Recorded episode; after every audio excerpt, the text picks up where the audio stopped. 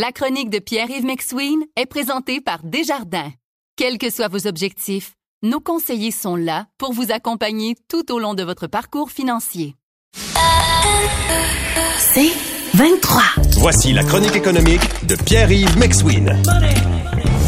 Salut Pierre-Yves. Salut Patrick. Tu veux nous présenter un petit lexique économique euh, de la grève du Front commun? Oui, parce que ça me rappelle mes cours de négociation, les cours d'économie, et je te donne des exemples. Premièrement, il y a l'expression qui s'appelle smart follower ou suiveur intelligent.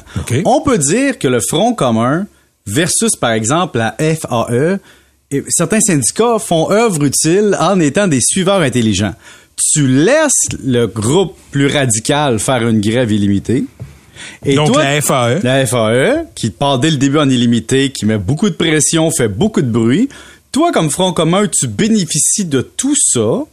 Et à la fin, quand tout le monde va signer, ce sera ceux qui ont été les, les premiers à bouger, hein? Les- ceux qui seront les premiers à se déplacer et à, à poser un acte qui vont en payer le plus gros prix. Et ça me rappelle un peu quand je jouais à Stratego quand j'étais jeune. T'as-tu déjà joué à Stratego? Ça fait longtemps que j'ai pas entendu le mot stratégo. T'envoyais ton éclaireur se faire bouffer pour sortir ton maréchal après. C'est exactement la même chose. Et donc, le smart follower laisse les premiers brûler de l'énergie, de l'énergie du dollar puis du temps et arrive à la fin ou au milieu pour contribuer au mouvement tout en encaissant les mêmes avantages. Deuxième chose, aujourd'hui, on a entendu la stratégie du bord de l'abîme parce que euh, Magali Picard a dit Hey, c'est pas du bluff, s'il faut aller en grève, on va y aller, l'heure est grave.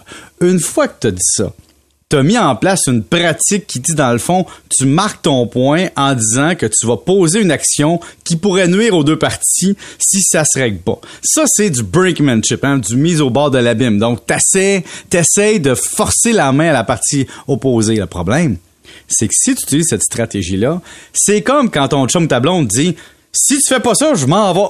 Puis tu dis ben c'est correct. Fait que c'est un peu la même chose. Faut que tu y ailles, faut que tu partes. Sinon, dans ta négociation, tu perds le levier. Mais attends, euh, on- juste pour être clair, penses-tu que le Front commun bluffe ou le Front commun a l'intention d'y aller? Ah, le Fonds commun a l'intention d'y aller, mais il a l'intention d'y aller pas demain, mais dans quelques semaines. Ouais. Deuxième point, tu peux arriver à la veille de cette affaire-là, puis là dire on repousse de trois jours parce que le gouvernement a montré sa bonne volonté. Si tu dis c'est pas réglé à ce moment-là, qu'on n'a pas répondu à vos demandes à cette date-là, puis que tu y vas pas, ben tu perds ta crédibilité de négociation.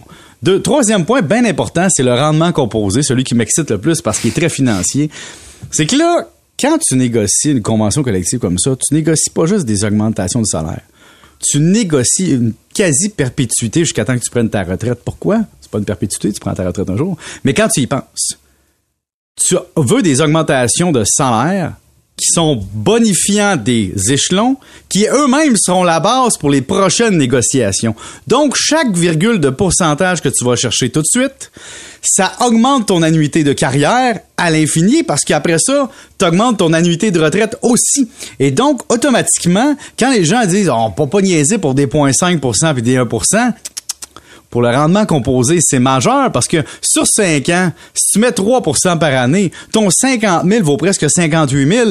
Donc, c'est important la valeur de l'argent dans le temps, surtout dans les rendements composés, c'est-à-dire quand tu fais des augmentations de salaire sur des augmentations de salaire. Parlons maintenant d'un autre principe économique que j'adore. Le coût de renonciation, Patrick. Le coût de Qui, renonciation. qui renonce à quoi, là? Ben, tu renonces à du salaire. Donc, c'est pour poser ton action de grève, tu renonces à quoi? Tes revenus et une valeur de tes vacances d'été. Et ce sera combien? Même chose pour le gouvernement. Tu renonces à des impôts, mais tu renonces aussi à payer. Donc, ça, c'est intéressant parce qu'il y en a que le coût de renonciation va être très faible ou être très faible. D'ailleurs, les syndicats extérieurs de Montréal me disent, ça commence à faire mal, mais c'est pas si pire. Mais quand ça fait quatre semaines, t'as pas de paye, puis que ça influence ta paye d'été, c'est différent. Et il y a aussi le contrôle économique. Le gouvernement a toujours l'argument de la loi spéciale. Bon, dans un moment où on manque de profs, qu'on manque de personnel de soutien, puis qu'on manque de gens, ça serait un peu coquille en bon français de venir poser une loi spéciale. Disons que ce serait pas très populaire. Mais ça demeure que tu as un contrôle économique sur l'issue, parce que tu peux toujours dire qu'ultimement, tu as le bâton au bout. Si, si la loi spéciale tient le coup devant les tribunaux, là, c'est Oui. plus aussi facile qu'avant C'est de aussi facile qu'avant, t'as raison. Et c'est pourquoi que tu vas pas tenter de l'utiliser parce qu'une fois que tu brandis la loi spéciale, t'es en train de dire que t'étais pas prête à être de bonne foi jusqu'à la fin. Et donc, il y a un enjeu. Mais tout ça est très économique. On va suivre ça jusqu'à la fin. Vous écoutez La Chronique économique avec Pierre-Yves McSween. OK, on revient sur l'entrevue que j'ai réalisée un peu plus tôt avec le professeur Luc Godbout, le spécialiste de la fiscalité. Lui, son groupe a fait une étude et ce qu'il constate, c'est qu'il y a une perception de perte du pouvoir d'achat qui est pas toujours ancrée dans les faits. Parce que les gens regardent quoi, Patrick? On regarde ce qui nous reste dans nos poches, puis qu'est-ce qu'on a pour dépenser, puis on se sent cassé, OK? Et donc, si on se sent comme ça, c'est pas juste à cause du pouvoir d'achat, c'est à cause du coût de l'endettement.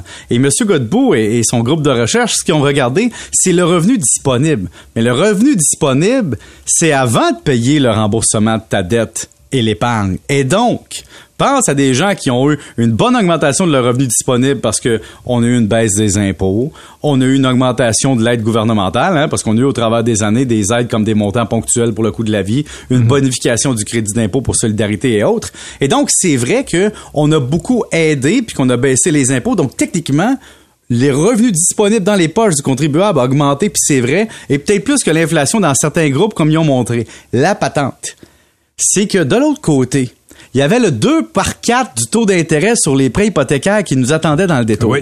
Et donc, c'est vrai que si t'es locataire, à long terme, Patrick, t'en as pas vraiment d'impact de taux d'intérêt majeur parce que ton propriétaire a pas techniquement le droit de te refiler la facture dans le bail parce que ça fait pas partie du calcul du tribunal administratif du logement.